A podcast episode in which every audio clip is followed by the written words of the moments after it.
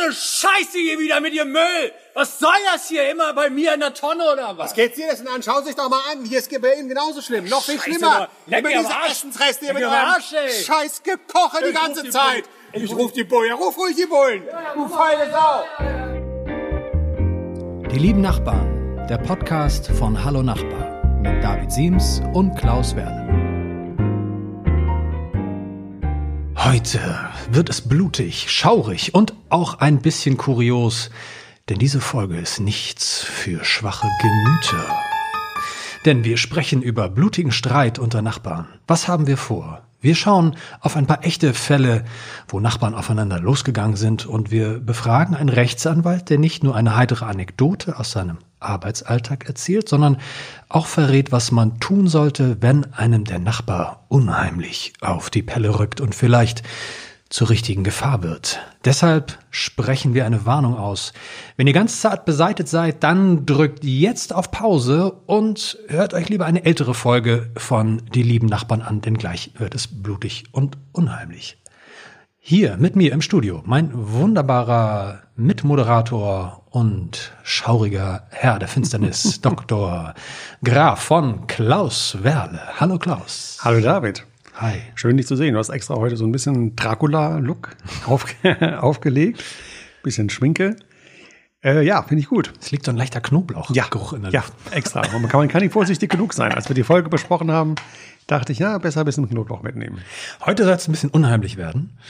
Wir machen ja häufig so ein bisschen heitere Folgen, versuchen das zumindest und versuchen unsere Hörer, Hörerinnen zum Lachen zu bringen. Heute sollen sie sich ein bisschen gruseln, ein bisschen schaurig äh, denken, boah, was, was sind das für schaurige Fälle? Bevor wir in diese wirklichen Fälle, die es wirklich gegeben hat, die sich wirklich zugetragen haben, blutige Sachen, blutige Dinge, die sich unter Nachbarn zugetragen haben, möchte ich dich erstmal ganz persönlich am Schlawittchen packen und dich fragen, warst du schon mal richtig böse auf einen Nachbarn oder hattest du mal so richtig Angst vor einem Nachbarn? Da muss ich lange zurückdenken. Richtig böse war ich eigentlich nie. So einen klassischen Nachbarstreit, äh, Nachbarschaftsstreit kenne ich eigentlich nicht. Als ich studiert habe, ähm, hatten wir in der WG einen Mitbewohner, der war sowieso schon so ein bisschen skurril, der hat äh, Physik und Mathematik äh, studiert. Und sonst waren das alles so, ja, sonst waren es alles so Geistwissenschaftler wie wir. Okay. Genau. Und irgendwann hat er an, immer angefangen, sehr spät abends, so elf, zwölf, manchmal noch später, riesige, schwere Taschen und Pakete äh, aus der Tür zu schleppen äh, und wegzufahren. Auch Teppiche, wo vielleicht irgendjemand eingerollt war? Nee, das nicht, aber es sah schon, es war, war echt sehr, sehr groß und äh, wir haben uns gewundert, was macht er, was, was soll das? Und dann war es auch noch so, dass er dann, als er das zum dritten oder vierten Mal machte, saßen in der Küche, er ging so vorbei mit seinem Paket, schleppt das raus, äh, ging aus der Tür raus, Tür geht zu. Wir gehen aus der Küche in den Flur und da war auf dem Boden war so rote Farbe, die offenbar aus seinem Paket rausgetropft, äh, was heißt Farbe, Flüssigkeit, aus seinem Paket rausgetropft war. Und da haben wir dann echt äh, uns Sorgen gemacht, aber wie man das natürlich früher gemacht hat, man ist nicht zur Polizei, sondern hat einen WG-Rat einberufen. Und wie sich im WG-Rat rausstellte, ähm, hat er immer Wäsche zu seiner Mutter gebracht, weil er selbst nicht äh, waschen konnte. Und äh, das waren diese großen, schweren Pakete. Und einmal hat er sich irgendwie, hat er irgendwas angemalt mit roter Farbe und das ganze T-Shirt voll gekleckst, weil ihm der Farbeimer Oh rübergekippt ist. Und das ist dann durch diese, durch dieses Paket, durch diese Tasche beim Raustragen rausgetropft. Also alles ganz harmlos. Aber wir hatten schon an diesem Abend, kann ich mich noch sehr gut erinnern, es war schon ein ziemlicher Schreckmoment. Das sind ja schaurige, schaurig schöne Geschichten, aber zum Glück mit einem Happy End. So ist es. Und obwohl er so ein komischer Physiker, Mathematiker war, da gab es dann doch keine Leichen im Keller. Nicht, dass ich wüsste. Es gab auch keinen Keller. Okay. Wie war das bei dir? Was, Ich hatte in meiner Kindheit hatte ich sehr, sehr große Angst vor einem Bernardiner. Oh. Der wohnte in direkter Nachbarschaft, ungefähr 20 Meter von mir. Ich war vielleicht 13, 14, also auch nicht mehr so klein. Eigentlich schon mitten, mitten im Teenageralter. Und es war wirklich so, ich hatte, ich hatte wirklich Angst vor dem Hund und hatte, hatte nachts Albträume. Ähm, vielleicht erinnerst du dich an den Film Cujo, Stephen Ja, King. Da ja. geht's auch um so einen sehr schaurigen Bernardiner. Und den, äh, dieser Bernardiner namens Lupo bei uns aus der Nachbarschaft, das war wirklich der Horror für mich. Und ich habe das meiner Mutter erzählt und meine Mutter hat dann, ohne mich zu informieren, diesen Hund und die Hundebesitzerin zu sich eingeladen. ich dachte vergiftet. Und wir haben, es war für mich, also war wirklich ein kompletter Schockstarre, als ich bei ihr ins Wohnzimmer komme und dann sitzt da auf einmal diese Bestie Ja. diese riesige Bestie, die einfach aus der Entfernung schon gigantisch aussah und aus der Nähe natürlich auch einfach bestialisch stank und äh, zuckte völlig zusammen und, ich, und ähm, dann die Hundebesitzerin zu mir meinte, David, du hast heute mal eine Trainerstunde bei Lupo. Und das war oder Lupo mit dir. äh, oder Je Lupo mit dir, genau. Und ich habe dann erstmal in so eine Brötchentüte irgendwie reingeatmet um meinen Kreislauf ein bisschen Blutdruck ein bisschen irgendwie runter runterzukriegen. Und dann war es ähm, so dass wir äh, ja so Kontaktaufnahme ne? So, so ähm, ich sollte dann den Hund erstmal irgendwie hinten äh, irgendwo äh, übers Fell so ein bisschen äh, streicheln. Und das war wirklich Horror. Also mir lief das, lief der Schweiß wirklich so sturzbachartig das Gesicht runter. Es gipfelte dann irgendwann daran, dass äh, die Hundehalterin so, so kleine Würstchen-Leckerlis aus der Tasche holte und sie mir gab und ich den Hund füttern sollte. Und der Lupo mir natürlich aus der Hand geschleckt, gefressen hat, ähm, was, was für mich also un, unvorstellbar eigentlich noch äh, eine halbe Stunde vorher gewesen wäre. Und irgendwann sollte ich dann wirklich so meine Hand äh, in, in den Rachen dieser Bestie äh, rein Okay, tun. warum das denn? Ja, einfach so als Einfach so. vertrauensbildende Maßnahme. Okay. So, ne? Das hatte dann irgendwann, irgendwann verschwand so mein kompletter Unterarm bis zum Ellbogen im, im Rachen von, äh, von dem Bernardiner. Und ähm, aber es hat wieder erwarten, obwohl es für mich, also es war wirklich so eine Katharsis. Also es war, Mhm. es war wirklich der Horror für mich. Ich war danach völlig fertig, aber eine Nacht drüber geschlafen und es hat wirklich wahnsinnig viel geholfen. Ich hatte dann keine Angst mehr vor diesem Hund. Sehr gut. Und der Hund hatte mich gerochen, bellte mich nicht mehr an, kannte mich jetzt Mhm. und war entspannt. Und ähm, das war, puh, aber auch selbst wenn ich jetzt dran denke, da wird's mir schon ein bisschen feucht. und dann eine kleine Achselhöhle. Ähm, nein, wir können, wir können direkt horrormäßig weitermachen. Ich glaube, wir müssen ein bisschen aufdrehen. Wir haben, also meine, mein Blut war nur Farbe und dein Bernardiner war letzten Endes ganz nett. Äh, Du hast ja Schauer und Blut versprochen. Was hast du denn noch anzubieten? Also das Interessante ist ja, wenn man bei Google einfach mal blutiger Streit und Nachbarn eingibt, Ja. dann kriegt man tatsächlich über eine halbe Million Treffer. Geschichten von, von, von Nachbarn, die sich mit einer Axt äh, oder mit einem Messer, mit einem Gewehr, mit irgendwelchen Haushaltsgegenständen aufeinander losgegangen sind. Ähm, bei vielen der Geschichten taucht immer wieder eigentlich so ein wiederkehrendes Muster auf. Es gibt einen am Anfang oder irgendwann im Laufe der Geschichte heißt es, sie waren früher sogar mal Freunde oder beste Freunde. Und aus diesen besten Freunden ist dann mit den Jahren immer, eigentlich ist es immer schlimmer geworden, bis sie irgendwann aufeinander losgegangen sind.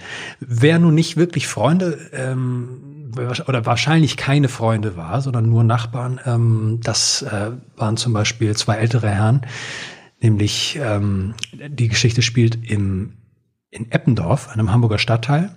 Und äh, dort ist ein Vermieter in einer Hamburger Villa, ist auf seinen Mieter losgegangen. Äh, Hintergrund war eine Mieterhöhung. Und der Okay. Vermieter hat gesagt, nö, zahle ich nicht. Okay. Ähm, ich wohne hier schon so lange. Ähm, genau, der Mieter Jürgen W., 71 Jahre alt. Und dann hat der, dann hat der Vermieter Fritz H.B. Ähm, wahrscheinlich im Affekt ähm, zu einem, zu einem Hammer gegriffen und hat den Mieter erschlagen. Was? Wow. Interessanterweise musste der aber nicht ins Gefängnis, sondern ähm, der, der Richter kam äh, nach einem Gutachten äh, zu dem Ergebnis, dass wegen einer schweren psychischen Erkrankung er schuldunfähig sei und deshalb in einem psychiatrischen Krankenhaus untergebracht wurde. Naja, da sitzt er jetzt seit 2016, also jetzt seit knapp vier Jahren. Und ähm, naja, es ist, der Richter hat noch argumentiert oder begründet, es habe sich um, um eine, auf, ich Zitat, auf eine Warnstörung aufgepfropfte Impulstat gehandelt. Was für ein Satz, ne? Auf eine Warnstörung aufgepfropfte Impulstat. Ja.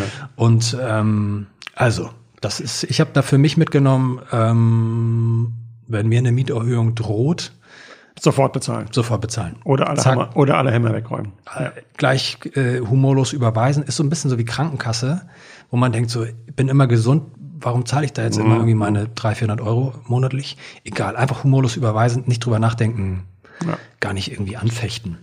Stichwort, ähm, äh, Stichwort psychiatrische, psychiatrische Störung.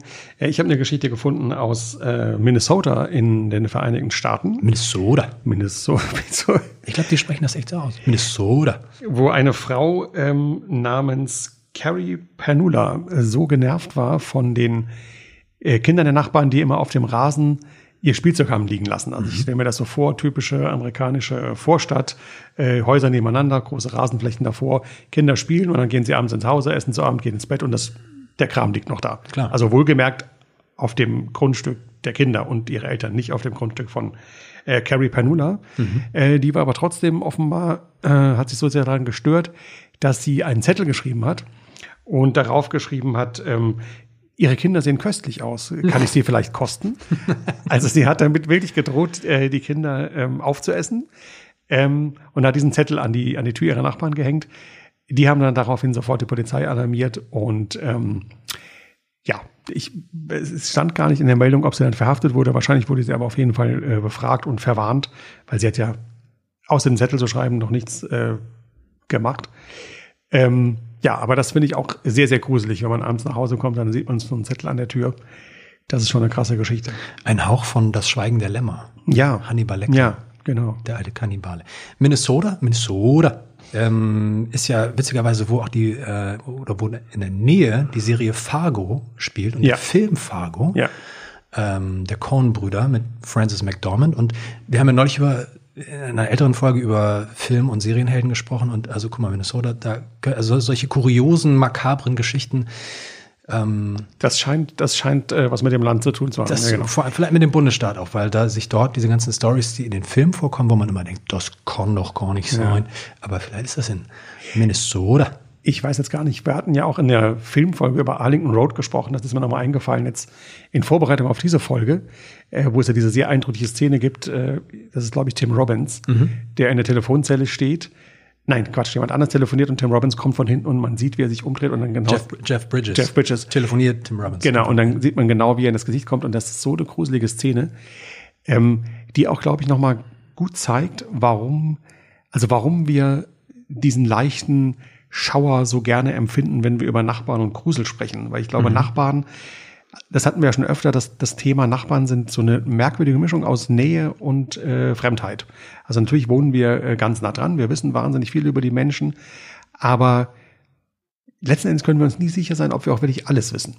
Also ich weiß, der liebe David ist ein ganz netter Kerl, aber ich habe keine Ahnung, was macht er da nachts um zwei noch in Ich seinem glaub, Keller das- ich glaub, das mit willst du- Licht? ich glaub, das ja, das will du ich gar gar nicht genau wissen. wissen. Genau. Oder wenn wir wir fahren in Urlaub, wir bitten den Nachbarn auf die Blumen aufzupassen, äh, die Blumen zu gießen, auf das Haus aufzupassen.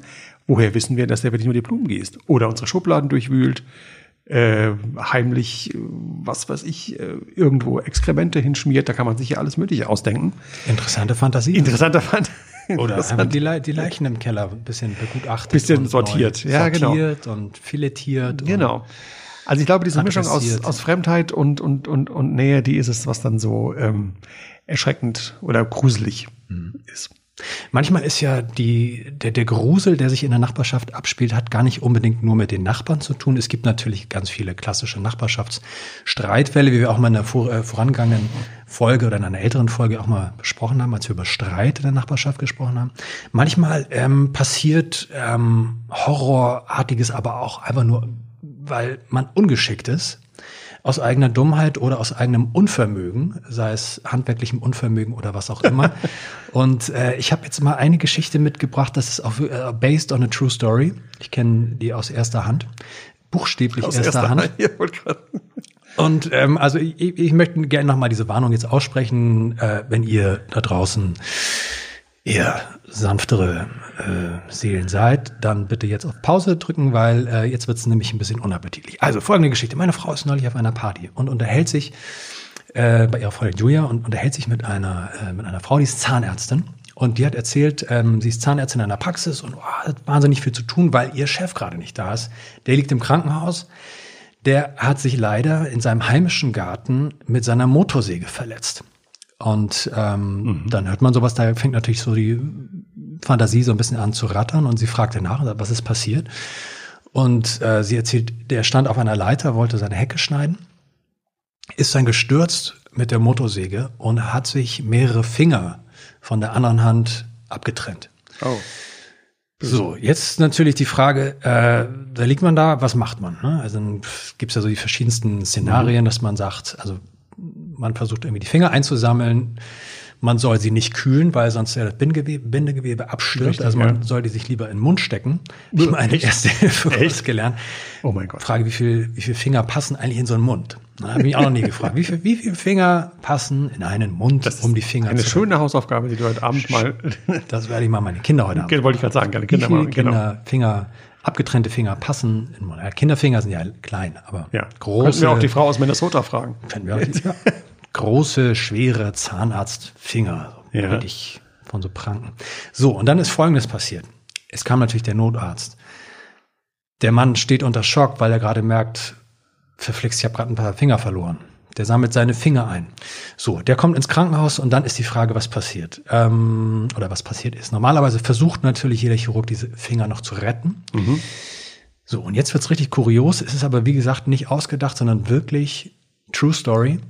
Die haben ähm, sich überlegt, was können wir mit dieser Hand machen, um die Blutgefäße, um das ganze Bindegewebe dieser Hand noch zu retten. Ähm, sie hatten, haben wohl einen Finger wieder annähen können und jetzt wird's völlig äh, absurd und grausam. Sie haben dem Mann die eigene Hand in die eigene Bauchdecke Oh. rein operiert. Das heißt, sie ehrlich? haben seine Bauchdecke aufgeschnitten, die Hand da reingelegt und haben die Bauchdecke wieder zugenäht. Jetzt fragt man sich, was soll der Quatsch? Oh. Weil, äh, Was soll das? Ähm, Hintergrund ist der, dass ähm, sich einfach die Blutgefäße in dem eigenen in dem eigenen Blut quasi, in, der, im eigenen Körper einfach sehr, sehr viel schneller oder einfach eine Ja, Chance haben, sich wieder zu Ja, regenerieren, sich ja. neu zu bilden, als wenn man versucht, ähm, Haut zu transplantieren. Bei Brandopfern ist das auch so, dass man, ähm, also wenn du mal echt Pech hast und dir irgendwo eine Hand abfackelst, Ja. ähm, dann kannst du auch Pech haben, dass deine Hand plötzlich im, ähm, in deinen Bauch landet. Und es ist, wenn man das mal erstmal googelt, dann sieht man ganz viele sehr, sehr Wenn man auch unappetitliche erstmal auf den Geschmack gekommen ist. sehr unappetitliche Bilder. Ähm, und äh, es ist aber gar nicht so unüblich. Es ist wirklich kein Einzelfall, sondern es ist erstaunlich häufig passiert das auch an der Berliner Charité. Ein Fall gelesen von einem Rentner, der ähm, jetzt wird's noch nochmal kurios, der einen Mückenstich hatte. Dieser Mückenstich äh, führte zu einer Infektion und ähm, dem drohte auch eine Amputation seiner rechten Hand. Mhm. Die Hand wurde einoperiert. Fingerkuppen guckten noch raus, sah völlig absurd Oh mein Gott. Und ähm, naja, irgendwie äh, insgeheim habe ich mich gehofft, dass jetzt der, der, der Herbst irgendwie kommt, dass die Menschen wieder ein bisschen dickere Klamotten anziehen, weil ich hatte immer so Ja, aber Schiss. da muss man auch, da muss man auch Irgendwann- die Hecke schneiden dann im Herbst, kann ich ja, dir sagen. ja, ja, aber ich hatte so ein bisschen Schiss, irgendwie, ich, ich bekam dieses Bild nicht mehr aus dem Kopf, dass mir irgendjemand mal mit so einer Hand im Bauch plötzlich im Freibad begegnet oder am Badesee oder so. ähm, also das fände ich. Also ich frage mich so ein fand ich bisschen, wie er das gemacht hat, weil äh, ich habe neulich die Hecke geschnitten und ähm, unsere Säge, beziehungsweise ich glaube auch eigentlich alle Sägen, sind eigentlich so, dass, sie, dass du sie an zwei Stellen drücken musst, damit sie überhaupt losgeht. Also du kannst nicht an einer Stelle drücken und die, Hand, die andere Hand irgendwo anders haben, dann geht sie nicht los, sondern aus Sicherheitsgründen geht Mhm. Musst das nur eigentlich- doppelt. Ja. Müssen beide Hände an ihrer Stelle sein, sonst so. Kannst du immer noch ins Bein schneiden, ist klar. Aber dieser Unfall, wie du ihn beschreibst, hätte dann nicht passieren können. Aber vielleicht hat ein türkischer Nachbar die zweite Stelle gedrückt, während er gerade äh, seine Hand, äh, weiß ich nicht, woanders hatte. Vielleicht kam jemand und ich weiß auch nicht, hat er irgendwie ihm eine Falle gestellt oder so. Ja. Was kann man tun, wenn man sich streitet mit Nachbarn? Da haben wir doch, glaube ich, einen Experten, mit dem wir sprechen können. Kann natürlich immer uns fragen, weil wir Richtig, haben natürlich richtig. immer, ähm, immer, immer eine Lösung irgendwie.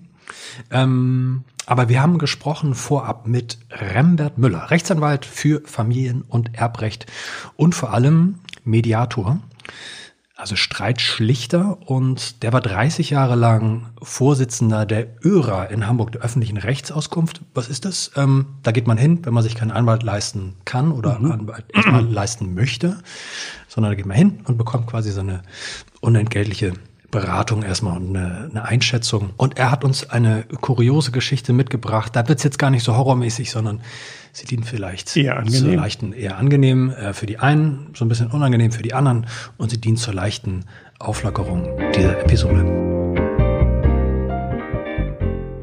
Ja, das war eine eigentlich ganz komische Geschichte. Ne, Der, der Nachbar, also der alte Mann und seine Frau, die wohnten also bestimmt schon 30, 40 Jahre in ihrer Wohnung und alles war prima. Und dann kam irgendwann der Generationswechsel in die Nachbarwohnung zu ein junges Pärchen. Die Wohnungen hatten einen kleinen Nachteil, sie waren nämlich spiegelverkehrt aufgebaut. Das heißt, hier lagen die Schlafzimmer Wand an Wand, da war nur eine dünne Wand dazwischen. Altbau wahrscheinlich aus den 50er Jahren, wahnsinnig hellhörig. Und bei den jungen Leuten war nun ein sehr fröhliches Sexualleben. Und bei den alten Leuten war das wahrscheinlich nicht mehr so intensiv. Und die hörten nun immer, wenn sie im Bett lagen, diese vergnügten Geräusche.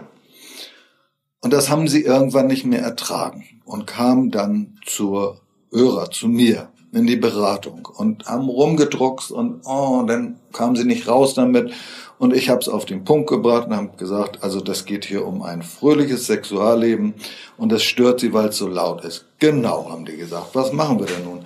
Wir haben die jungen Leute eingeladen zu einem Gespräch bei der ÖRA gibt es auch diese Möglichkeit, Vergleichsgespräche zu führen, die Leute also zu befrieden. Die sind auch gekommen. Das waren ganz normale junge Leute, nichts Böses oder Auffälliges. Es war auch kein Puff, so wie es sich erst darstellte, sondern das waren zwei Nachbarn, die unterschiedlich lebten. Und dann haben wir überlegt und ich habe gesagt, lass uns doch mal ansehen, wie sind die Wohnungen eigentlich aufgebaut? Grundriss. Haben wir einen Grundriss gemalt und dann haben wir festgestellt, da muss ja gar nicht das Schlafzimmer sein. Die können ihr Schlafzimmer auch woanders hinlegen. Und das war die Lösung. Die haben ihr Schlafzimmer umgelegt und beide hatten ihren Frieden. Das war Rembert Müller, Rechtsanwalt aus Hamburg. Wer auch ähm, sich darüber erbost, dass seine Nachbarn viel zu viele Schäferstündchen abhalten, der klickt einfach auf rembert-rechtsanwälte.de. Dort findet man den guten Mann und ähm, euch wird dann geholfen. Ich fand das sehr gut, was er, äh, also was er daraus äh, als Lehre gezogen hat und was auch so generell seine Maxime ist. Ähm, ich glaube, das kann man auch unseren Hörern empfehlen. Äh, erstmal das Gespräch suchen. Und zwar nicht über den Anwalt, sondern über den Zaun. Mhm. Äh, und dann in dem Gespräch oder nach dem Gespräch es gibt meistens eine wirklich pragmatische Lösung. Also Schlafzimmer verlegen finde ich jetzt gar nicht so pragmatisch. Also schon mhm. pragmatisch, aber äh, nicht unaufwendig. Äh, aber trotzdem, wenn es dazu führt, dass sich alle Bäder vertragen, ist es doch äh, wunderbar. Ich denke auch, manchmal liegt die, liegt die praktische Lösung ja auch irgendwie ganz nah und sei es auch nur, dass man irgendwie alle Messer, Motorsägen und Hammer und so vielleicht noch erstmal in den Keller verbannt und nicht irgendwann da, wo sie sofort griffbereit sind, wo man so im Effekt, weil im Nachhinein bereut man es ja vielleicht dann doch, dass man irgendwie über die Stränge geschlagen hat und seinen Nachbarn irgendwie entstellt oder ihm, irgendwas, ihm irgendwas Böses getan hat. Wir sind schon wieder am Ende unserer Zeit angelangt. Ich, mir wird so ein bisschen schwermütig ums Herz, immer wenn ich das sage. ähm, mir bleibt natürlich noch die Frage, welches Thema aus eurer Nachbarschaft sollten wir unbedingt in einer der nächsten Podcast-Folgen mit aufnehmen? Schreibt uns an hallo nachbar.ewe.de mit euren Vorschlägen, mit euren Ideen. Äh, ganz egal, schickt uns Foto, malt uns Bilder, ähm, macht uns, schreibt uns euren Namen auf ein Reiskorn und scannt sie ab oder fotografiert sie und schickt sie uns. Alle kreativen Vorschläge werden von uns geprüft. Ähm, oder folgt Hallo Nachbar bei Facebook. Dort findet ihr natürlich auch die Facebook-Folgen, ähm, äh, die Facebook, die unsere Podcast-Folgen. und äh, oder klickt auf www.hallonachbar.de. Da gibt es auch alle älteren Folgen von Die lieben Nachbarn zum Nachhören. Ich sag Tschüss, wir sagen Tschüss. Es war schaurig schön, wie immer mit dir. Gruselig, wunderbar. Bis zum nächsten Mal. Wollen wir noch einmal diese wunderbare. Au revoir, bis zum nächsten Mal. bye bye. Tschüss.